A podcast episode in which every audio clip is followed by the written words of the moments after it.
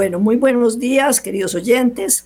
Como todos los lunes, les hablamos en su programa Salud en su hogar, las doctoras Esther Lucía, Esther Lucía Durán y María Margarita Vargas de Navia, psicólogas al servicio de María. Vamos a continuar hablando sobre los valores. Y lo más importante es que comencemos viendo esos los valores en la familia porque hoy se está hablando de la familia como un problema y no como una solución. Y la verdad es que la familia no es un problema. Y nosotros como católicos comprometidos vamos a buscar soluciones para salvar la familia. Estamos muy preocupados porque el concepto de familia cada vez estar, va cambiando cada día más y nos vamos apartando de lo que es la unión de un hombre y una mujer. Y por eso es que nosotros tenemos que apoyar la familia.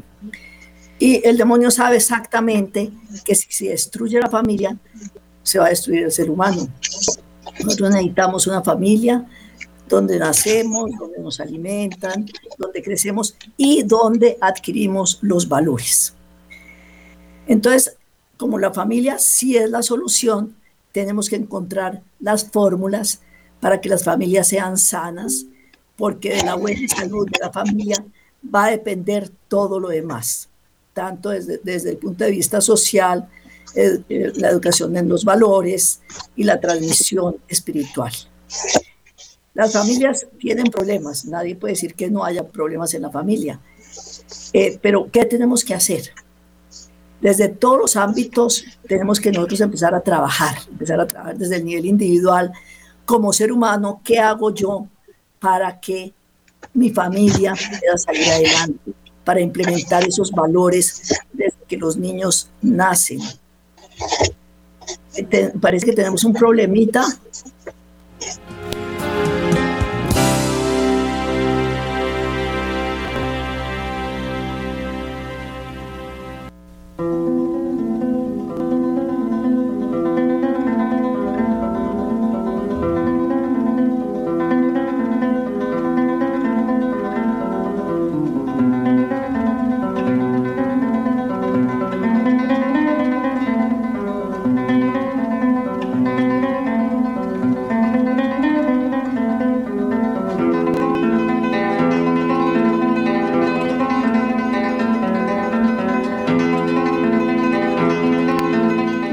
estábamos viendo que depende de nosotros que salgamos adelante con nuestras familias y que comencemos a implementar desde que el niño nace estos valores en la familia.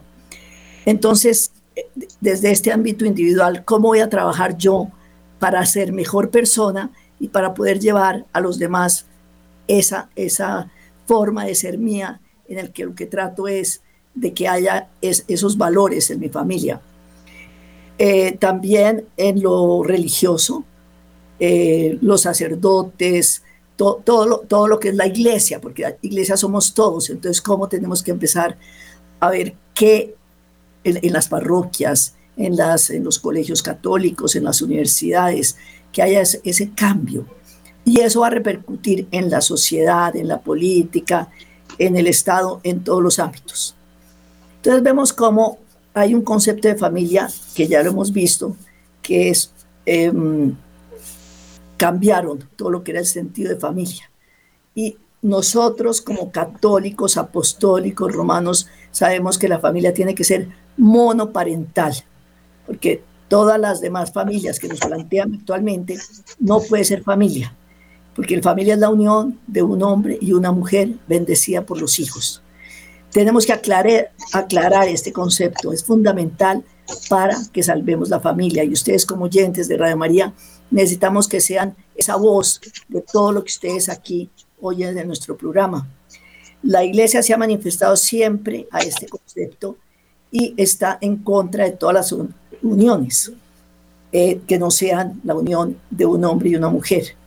Hay unos estudios sociológicos eh, actualmente muy importantes que es que el 80% de los jóvenes han optado por vivir em, sin nadie, vivir solos.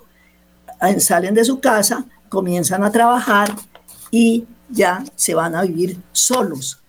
Sexualmente buscan su pareja por fuera o esos encuentros, pero no siempre, vamos a hablar como de un abanico social. Eh, antes de 1960, la, totalidad de los católicos nos casábamos por la iglesia y eh, eh, llegando con una virginidad, porque eso era, seguíamos el mandato del Señor. Más adelante se empezaron a casar por lo civil, después o vivir juntos y podría, pueden casarse por lo civil o no. Y actualmente, que es lo preocupante, que es el grupo que más crece, que es el que están viviendo solos. Entonces, ha, llegado el momento en que se ha vuelto importante no vivir con alguien, no importa vivir solos. Y también el, elevadísimo em, número de divorcios. Entonces, nosotros tenemos que ver es qué soluciones vamos a encontrar y esto es lo más importante, no quedarnos en los problemas sino en las soluciones. Primero tenemos que seguir dando la batalla de los conceptos, como que la familia es la unión de un hombre y una mujer. El, el aborto no es la interrupción del embarazo, sino es el asesinato del, del hijo que está por nacer. Y todo lo que es la cultura de género, que ya hemos estado hablando de esto, en que ya se volvió normal eh, dos hombres, dos mujeres, etcétera, etcétera, etcétera. Entonces no podemos aceptar otros conceptos que no sea la familia que estamos diciendo.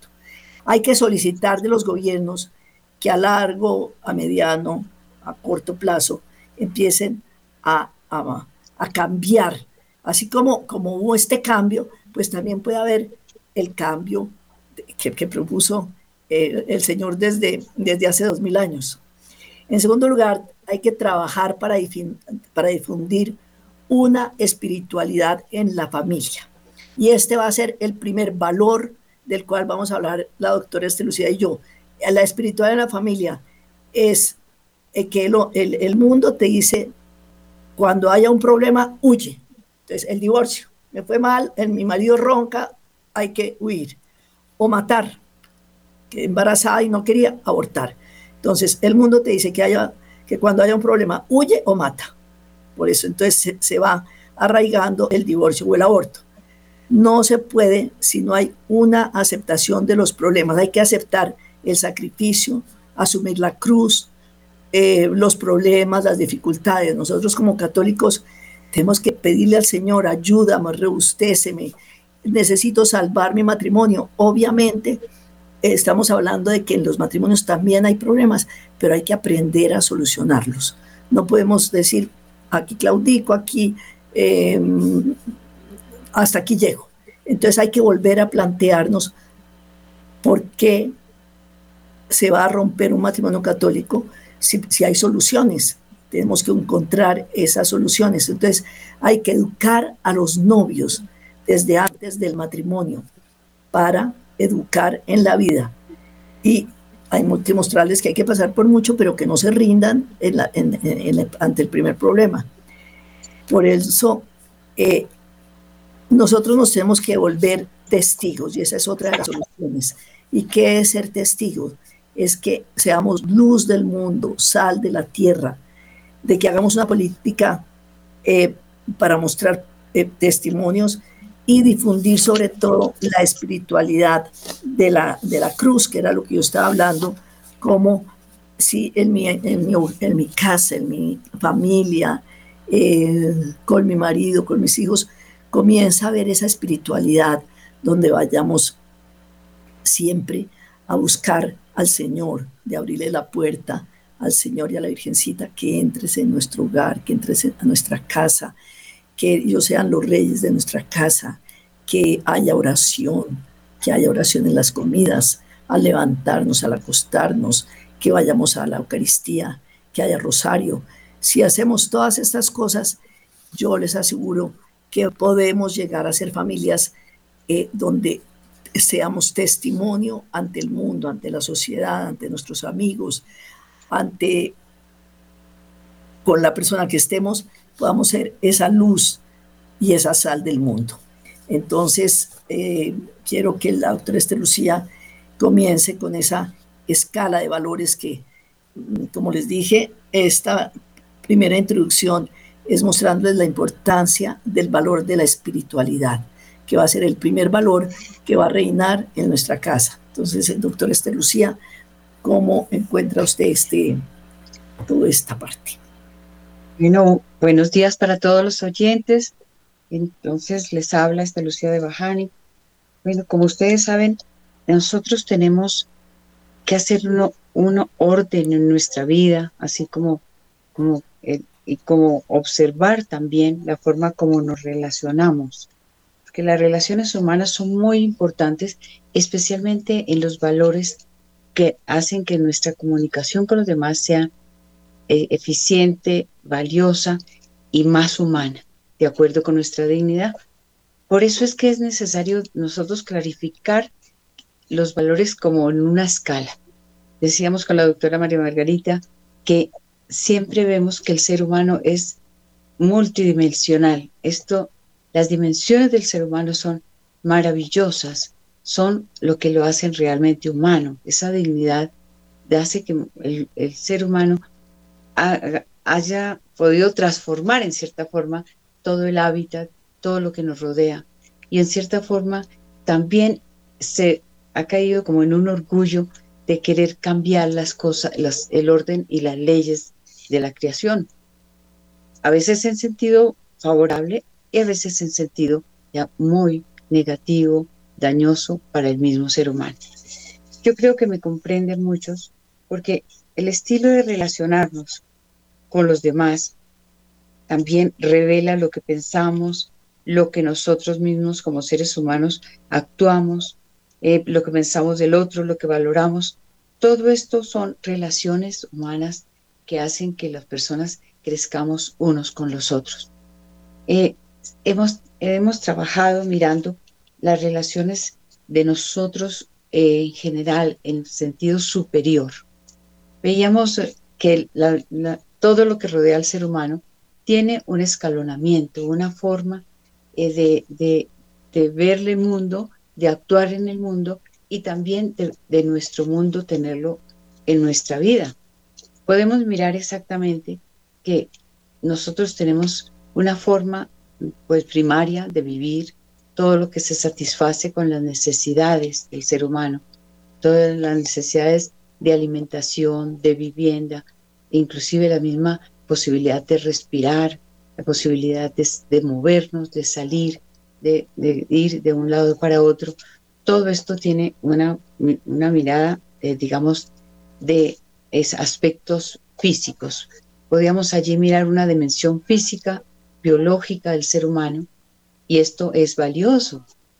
Pero nosotros estamos buscando es crecer allí, mirar lo positivo como un, escalonamiento que vemos para que los valores de, de la persona la hagan mejor, ¿no? es pasar como del bienestar, no solamente satisfacerlo, lo meramente físico, sino pasar del bienestar al bien ser. Esto es algo que se ha definido muy claramente cuando nosotros nos estamos observando cómo ser mejores. Y por eso estos valores que hemos visto los días, en los eh, eh, trabajos pasados, en lunes pasados, nos hacen ver que desde pequeñitos se educan esos valores. Recuerden que si quisiera, les dijimos que ustedes anotaran allí con cierta mm, organización que llevábamos cuando al niño se le enseña a obedecer, se le enseña a ser mejor el orden en sus juguetes, se le enseña, digamos, que se diga la verdad, se le enseña con amor, indudablemente. Veíamos que más mm, va creciendo y todos los demás valores van saliendo ya eh, con cierta exigencia un poco más, más acentuada, el hecho de que sea constante con sus estudios, de que trabaje, de que sea paciente, de que sea responsable, de que se respeten unos a otros, pues esto va mostrando la calidad de, ser humano que tiene el valor, que tiene el acompañamiento de, de valores todos deben ser inculcados indudablemente en el ambiente del hogar. Esto empieza también a, recibirse en su colegio. Por eso, nuestra, consideración de que debemos escoger los colegios que tengan también los mismos valores. Por ejemplo, cuando estamos hablando de, ser pacientes, responsables, justos, generosos, pues buscamos un colegio donde se, se, enseñan estos valores que por ser de, rango superior realmente se, constituyen como virtudes. Y cuando son repetidos en el hogar, repetidos en un ambiente social, escolar, eh, y que se le inculcan a un grupo de la misma edad, coetáneos, pues adquiere más fuerza para los chicos y chicas. En lo que decías, María Margarita, es el fenómeno tan doloroso que estamos viviendo, que en el mundo entero, de una u otra forma, se están enseñando es antivalores. ¿sí? Esto es algo que nos preocupa muchísimo y por eso tenemos que acentuar los valores. Nosotros tenemos que estarlo revisando casi a diario, porque en un examen de conciencia. Es decir, sean la, la parte religiosa, eh, católica, indudablemente, pero también en otras religiones hay valores que, son eh, revisados conscientemente en una meditación, en una oración en común de grupos o en, su, aspecto individual, en su intimidad. Es, es, es la preocupación constante de que en nuestros hogares nosotros estemos insistiendo en que se repitan los actos bondadosos, los actos valiosos, que de tanto estar en, materia de enseñanza pueden constituirse en virtudes para las nuevas generaciones. Pero en este momento lo que se está eh, pregonando es mediante, digamos, también medios de comunicación, libros, lo que repetíamos de una y otra forma, se pregonan, son antivalores. Antivalores y caen en la juventud estos antivalores y aparecen en dificultades de los padres eh, con la rebeldía juvenil. Yo pienso que allí podemos ver que hay una rebeldía especialmente en aspectos de que la gente eh, no, se, no es sobria, digamos, en ciertos aspectos. Nosotros queremos que sean sencillos, los chicos, que sean sociables, que, que manejen su amistad en forma sana, que todo, la, digamos, el respeto de unos con otros sea algo constante. Y vemos que lo que se pregona son antivalores, en que lo que se muestra es la violencia, el querer ganar el uno al otro, el irrespeto, el, inclusive la forma de vestir, que tanto, repito yo, porque es algo que es el fenómeno definitivo del irrespeto al propio cuerpo, que lleva muchas veces a todo lo que tú como, como psicóloga eh, y preocupación también es la, falta de respeto personal en palabras, en obras, pero el respeto personal con el propio cuerpo cuando no se está pregonando el respetarse.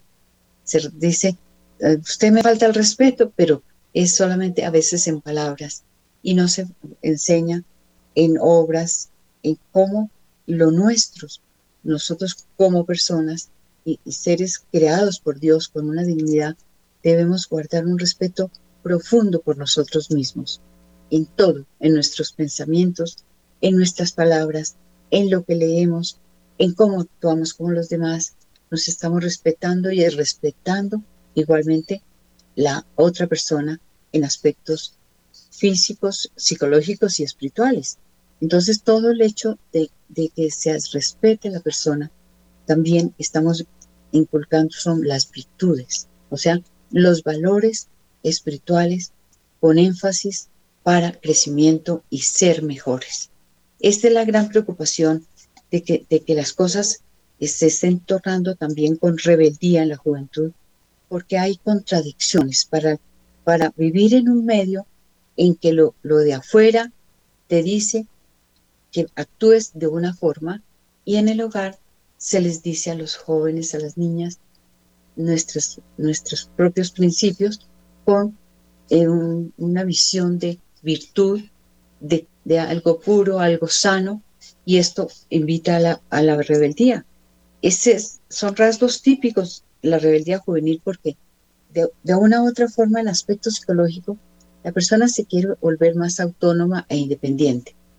Por allí podría uno decir, pues lo, lo autónomo e independiente, pues lo está haciendo muy, muy, muy especial como persona para tomar sus decisiones y mire que se, se desempeña solo. Eso parece favorable para la conducción de la persona ya en el mundo, cuando ya la persona cada vez tiene que tomar eh, pues, eh, decisiones para sí mismo, porque está fuera de casa, porque tiene que salir, estudiar en una universidad, muchas veces hacer una, una especialización y vivir quizás en otro lugar y defenderse con unos criterios personales adquiridos en forma que lo hace crecer. Pero se está dando, es esta contradicción, María Margarita, que vemos que para enseñar en los hogares se encuentra uno muchas veces con esa rebeldía. Están confundidos los jóvenes. Yo creo que muchos de los que nos escuchan se dan cuenta que hay una confusión de criterios. Si nosotros enseñamos los valores y las virtudes, tienen que ser con el ejemplo que tanto repetimos, ser modelos de, valores, modelos de virtudes, porque los modelos, digamos, allí harían un 50%, un 60% y mucho más quizás, cuando los hijos ven que sus padres son virtuosos, sus padres son valerosos y quieren crecer continuamente. Porque en casa todos crecemos, los pequeños y los mayores seguimos creciendo, porque toda la vida es un crecimiento. Entonces esa rebeldía juvenil es una preocupación, por eso queremos clarificar lo que son esos valores. Tenemos que clarificar para nosotros como mayores cuáles son los valores que tienen una escala primaria, pero no son importantes, pero no son los más importantes. Por ejemplo, vemos el valor del vestido, que tengan vestidos, que tengan objetos materiales, que continuamente les estamos comprando todo lo que necesitan para, pues, para eh, vivir sus día a día a día. Em, todo esto, buscar la salud, que la persona tenga mejor una imagen personal, sus deportes, em, lleva la parte de medicina importante, pero ya iba aumentando el valor. La alimentación igualmente. Todo esto nos va llevando continuamente a mirar que somos seres físicos, pero indudablemente empezamos a, a mirar la parte psicológica, que es una parte de eso que nosotros repetimos continuamente, el ser humano es un ser integral. Cuando estamos viendo la parte física, la parte física es importante, pero ascendemos hacia las partes de sus sentimientos, su comportamiento, sus conocimientos. Todo esto ya mira a la persona en su actuar, en su pensar, en, sus ideas, en sus capacidades diversas, porque cada uno va teniendo una idea de sus propios talentos. Y vemos que ascendemos a la parte espiritual, en la parte espiritual con las virtudes, y esto ya haríamos que busquemos la plenitud del ser humano. Entonces, esa, esas, esos aspectos nunca los podemos dejar en la educación. Y, y nuestra rebeldía afecta muchas veces uno, el primero, segundo o tercero de los de los aspectos de integralidad del ser humano, con todas las dimensiones que uno pudiera manejar para hacer explicaciones posteriores, que la doctora María Margarita les podrá decir esencialmente unas dimensiones que tenemos que tener en nuestra vida siempre muy claras. Entonces, esto es la cosa que queremos en cierta forma mirar, que es que haya claridad que haya claridad, como cuando hablan de organizar la escala de valores, eh, cuando uno ve unos libros de, de cómo ser mejor persona, pero uno espera que la persona se desarrolle integralmente, que lo muestren a la persona en todo lo que va a hacer que esa sea una gran persona. y que llegue a su plenitud humana. Por eso, por eso recordamos cómo se fueron desarrollando, ¿no? Desde los siete años, obediencia, sinceridad y orden. Después, hacia los doce años, la fortaleza, la perseverancia, la laboriosidad, la paciencia, la responsabilidad, la justicia, la generosidad. Y ya más adelante, de ahí en adelante, en la, en la vida del adolescente, es necesario afianzar los valores de la sencillez, de la sociabilidad, indudablemente, la amistad, el respeto del otro ser humano, el patriotismo, indudablemente también, y el pudor lo volvería a repetir porque es algo que tenemos que mirar con seriedad. Cuando nosotros cultivamos los valores, no solamente se hace, digamos, refiriéndonos a relaciones entre las personas, indudablemente esta parte social que engrandece porque estamos con nuestros semejantes. Pero eh, no podemos eh, arriesgar nuestros mm, valores desvalorizando a los demás. ¿sí? Esto me parece bien delicado, María Margarita y, queridos oyentes, eh, desvalorizar al hombre, desvalorizar a la mujer, desvalorizar a Dios. Esto hace que la persona tenga el sustento de sus valores, la eche a pique. Porque la fe realmente es lo que nos permite una visión mucho más clara del significado de todo lo que es la vida en relación con otros seres humanos. O sea, las relaciones con los demás deben estar fundadas en la fe, en la fe que nos dice somos hijos de Dios. Nuestro hermano es el, el digamos, lo tenemos que tratar con el mismo respeto con que nos tratamos a nosotros. Esto hace que em, en el interior de nosotros está viviendo Dios, ¿sí? La Santísima Trinidad. Si nosotros no les decimos a nuestros hijos que Dios habita en ellos, ¿sí? Y que cada acción lo va llevando a acercarse cada vez más a una vida espiritual plena, de mayor alegría, de mayor compromiso, pues estamos mostrando que los valores simplemente son valores eh, primarios eh, o valores sentimentales, pero el valor de la fe no está produciendo esa fuerza para enfrentar la vida tal como está, por ejemplo, en este momento.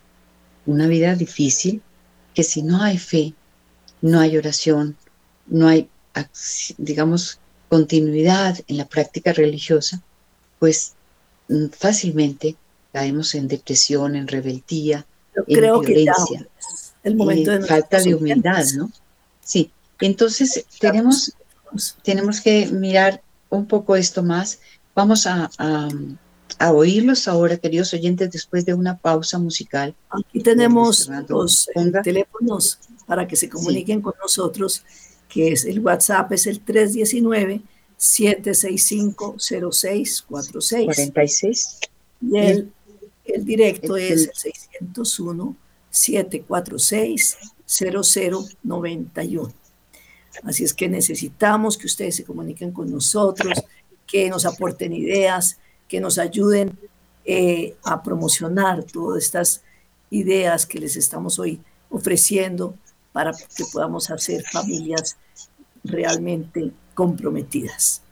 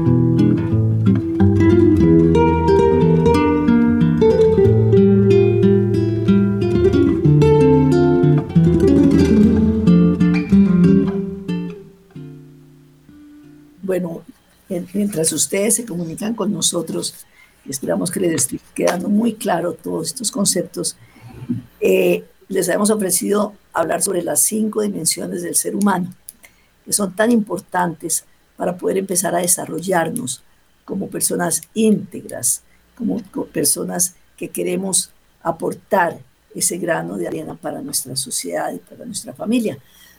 Entonces, vamos a comenzar con la dimensión física, que la dimensión física tiene que ver con todo lo que es mi parte externa. Entonces, cómo eh, me comunico yo con mi corporeidad. Acuérdense que existe el lenguaje verbal y no verbal.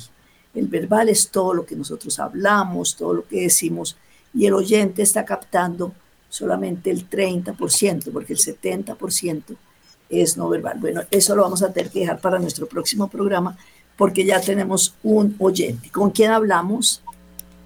Doctora, muy buenos días. Reciban un cordial saludo desde acá, Anselma Caldas. Mi nombre es Ernest García. Bueno, pues mucho gusto y qué placer oírlo. Cuéntenos cómo quiere colaborar con el programa. No, doctora, vea, yo le comento que yo trabajo acá en mi, en mi parroquia, colaboro, eh, trabajando con jóvenes en el relacionado con la formación en el sacramento de la confirmación. Este año trabajé con, con 10 jóvenes y una de las dificultades que pues que, hubo ahí en la catequesis es el, el apoyo de los padres de familia, pues ahí fue muy poco lo que nos apoyaron ahí relacionado con, lo, con la catequesis, con los trabajos, el material de estudio, el tiempo que había que dedicar, etcétera. Y, y lo que más, pues, que, que fue lo más marcado ahí en la catequesis fue pues es la rebeldía hoy en día del joven, porque es que lo que ustedes decían ahora, todo todo lo que, el joven quiere es ya ser muy autónomo y entonces en ese sentido pues hubo mucha dificultad. Bueno, no me quiero extender, Dios las bendiga y, entonces las escucho por la radio. Un abrazo. Bueno, pues de todas maneras lo primero que quiero es felicitarlo porque necesitamos gente que haga, que actúe, gente que no se quede oyendo, y diciendo, sí, este mundo está acabado, qué horror, eh, las familias se acabaron, sino al contrario, ¿qué voy a hacer yo para poder poner ese granito de arena? Y aquí usted está poniendo un grano de arena muy grande porque usted está ayudando a la formación de la familia. Eh, los catequistas que se dedican, como usted, y especialmente los jóvenes que, son, que están tan perdidos, en un sacramento tan lindo como es el sacramento de la confirmación, tiene una importancia relevante. Y si no le damos esa connotación de, a, los, a los muchachos, a los jóvenes que, que se están preparando, eh, pues no vamos a llegar a nada porque pues es precisamente llegar a ser verdaderos católicos. En el momento en que me bautizaron a mí, pues mm, estaba tan chiquito que no tengo ni idea de qué hablaron y aquí yo estoy fortaleciendo mi fe y me estoy dando cuenta de lo que es ese sacramento. Entonces usted ahí tiene una gran responsabilidad y tiene que eh, ser como eh, eh, esa fortaleza para que las familias, comprometer a las familias de estos muchachos de alguna manera, tiene que usar alguna motivación, porque no sacamos nada preparando a los muchachos si vuelven otra vez a su mismo, ambiente donde nadie está ayudándolos a, a, continuar y a fortalecer lo que usted está dando. Entonces, ese, ese apoyo a la familia, yo le sugiero utilizar eh, dinámicas para atraer a las familias, que no sean solamente el joven que es por un requisito eh, que tiene que confirmarse, sino qué es lo que el joven está buscando al, al, hacer esa confirmación y cómo ustedes como padres de familia hacer algo como ustedes un poquito de obligatoriedad para que los papás vayan, pero con una motivación muy grande. Eh, ideal sería que no hubiera esa, esa obligatoriedad.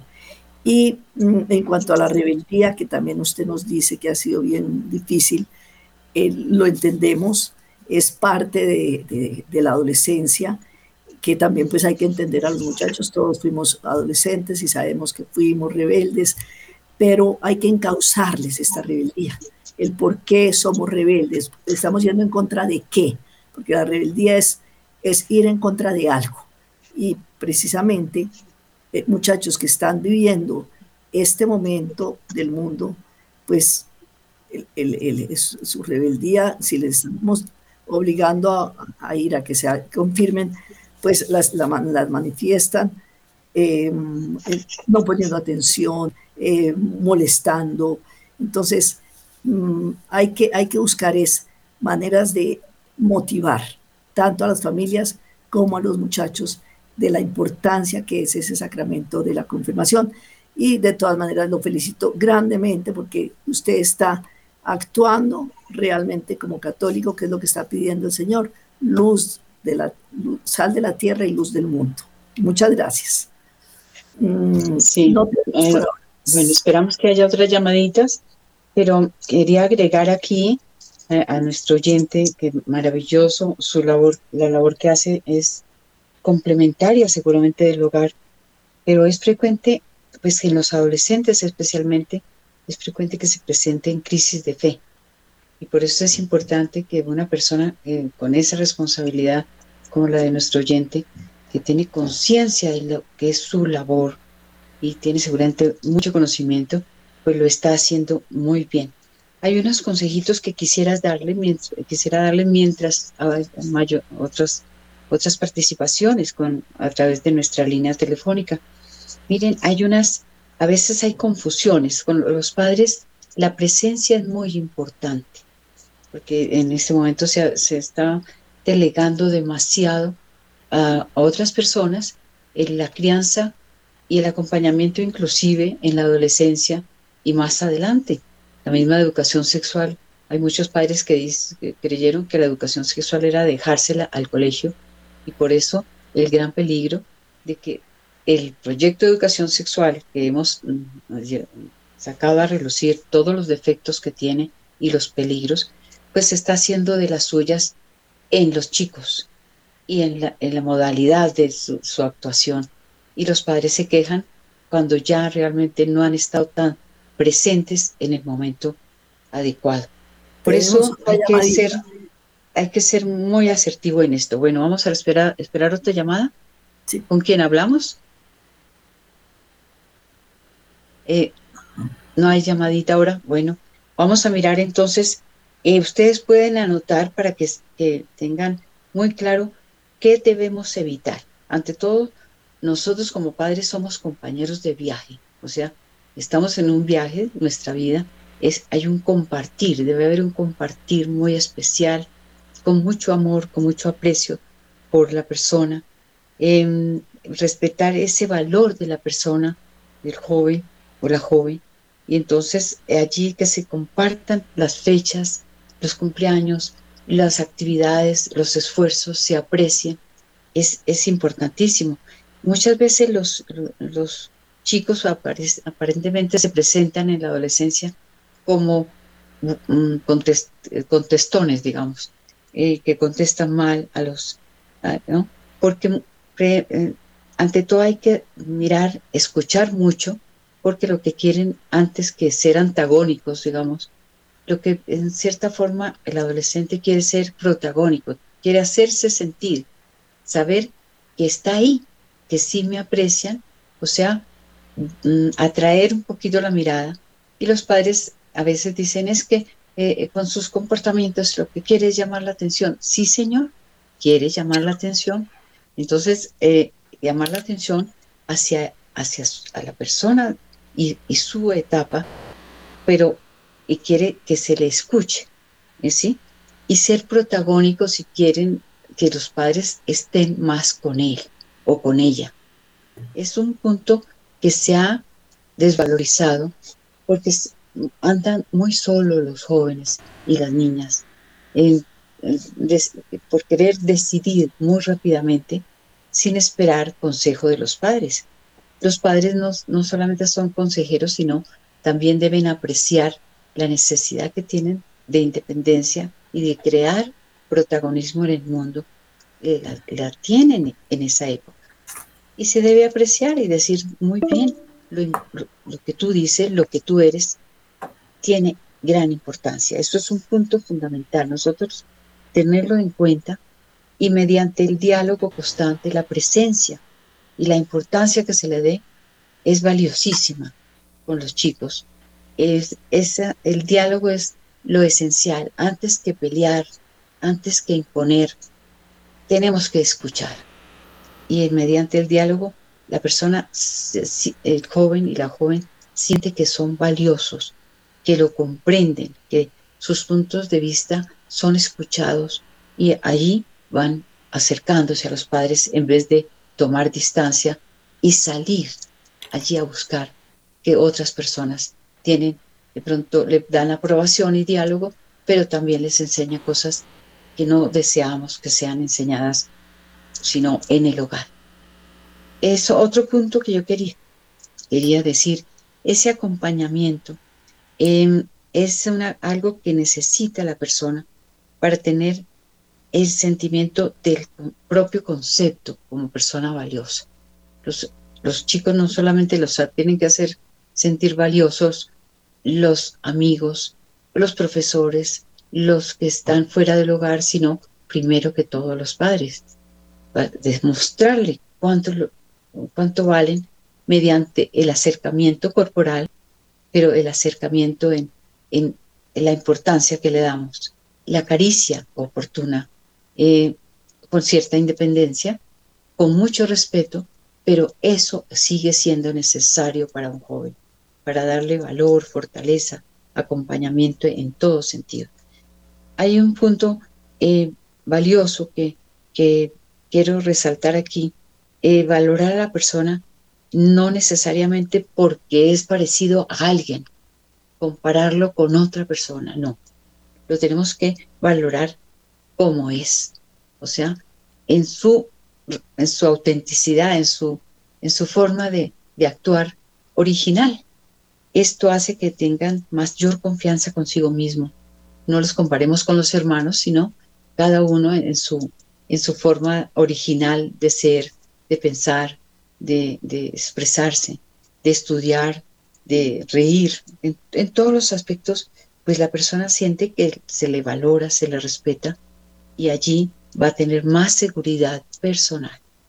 Entonces allí nosotros tenemos el, que seguir en un sistema de empatía, ¿sí? La empatía, la palabra bellísima que hace que nosotros nos pongamos en el lugar de la persona, del joven, de la niña, de lo que siente, lo que quiere, lo que desea para su vida. Y claro, como padres nosotros también podemos decirle que deseamos que, primero que todo, que sea feliz, pero que actúe bien, ¿sí? Muchas veces eh, deseamos que, actúe igual que, o los gustos sean iguales que los que tenemos nosotros, a veces no, pero tenemos que tener un margen de respeto. En el, en el diálogo se puede conocer esto, y esto da confianza en que es una persona buena. Los adolescentes eh, quieren sentirse que son buenos. Para que, y para que sean, mm, sean buenos deben los padres siempre decirle que lo que está actuando lo entendemos, pues, tú eres bueno, sin embargo, mm, si tú quieres, te acentúo ciertas, ciertas cosas que te pueden ayudar a ser mejor, ¿sí?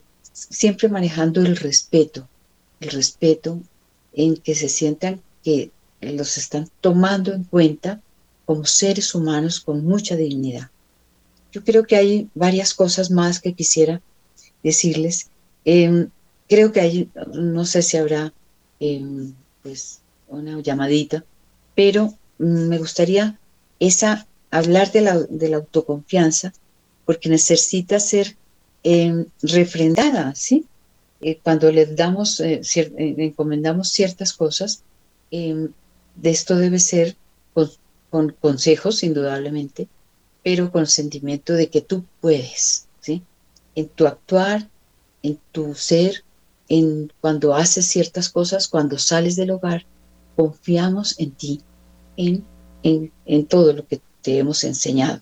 Esto poco a poco va dando también un sentimiento de valor frente a los amigos, un sentimiento de poder, y ese poder para poder es decir, actuar con, con, sin, con buen criterio, sabiendo que vamos a obrar bien y que va a obrar bien.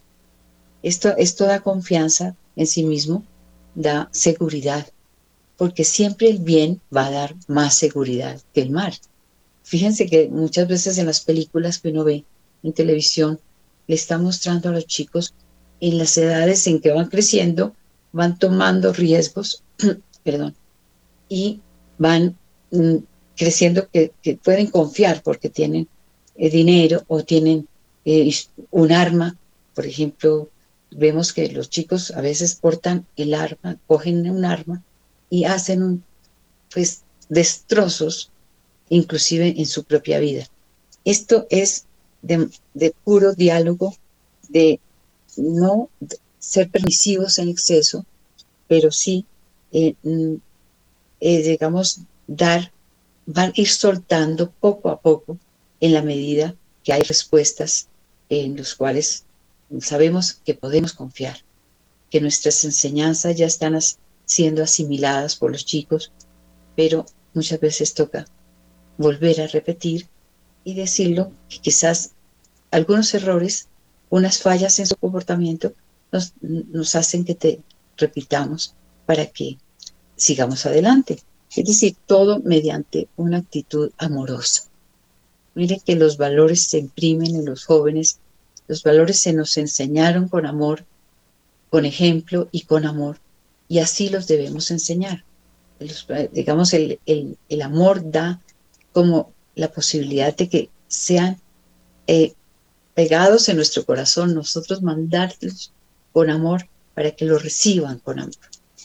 Eh, es importante seguir, seguir, en acompañamiento, no abandonarlos a su, a su juicio cuando, cuando un mundo se los lleva con un mal juicio, con errores de criterio, errores de pensamiento y errores en las costumbres.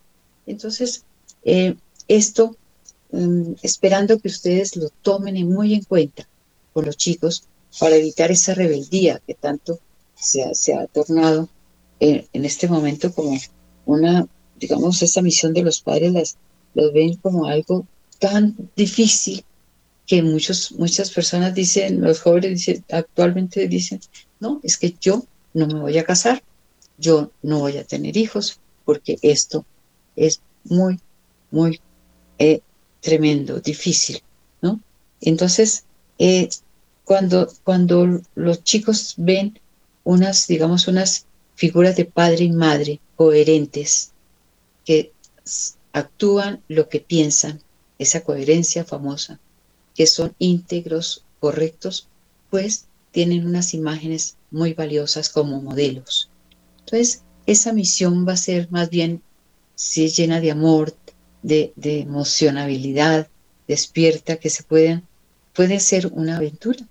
Yo pienso que no eh, que hay temor en los jóvenes, mucho temor a vivir también. Por la situación que, eh, que, que estamos pasando, hay temor a la vida. Y esto debemos compartirlo en charlas, en charlas en las horas de las comidas, más tardecito, cuando ellos dicen, no, es que eso es imposible, esta vida se volvió imposible. Es decir, hacer como un compartir de esos temores, porque nosotros, también los adultos, en cierta forma tenemos temores. Tenemos temores, esto no nos quita ninguna situación de valor personal. Entonces, vamos adelante siempre con nuestros jóvenes, con las, las rebeldías, verlas como algo que de la edad, pero cuando se acentúan muy fuertemente, pues tenemos que tener allí pues una muchísima paciencia, muchísimo amor, muchísimo diálogo y muchísima comprensión de la edad en que están viviendo eh, nuestros jóvenes en una adolescencia mm, pues muy, muy confusa, con, una sociedad también confundida como la tenemos en ahora. Quisiera que hubiera llamaditas, ¿no? Nos toca despedirnos. Bueno, las llamadas las llamadas son importantes valiosas. Esperamos que las próximas, los próximos lunes podamos compartir más con ustedes y esperamos que siempre nuestra Santísima Madre nos esté acompañando todos, todo este periodo difícil para pasar. Como decía un, un sacerdote con mucha sabiduría, decía, estamos en una época de tribulación. Realmente es, real, es verdad, pero pasándola con la ayuda.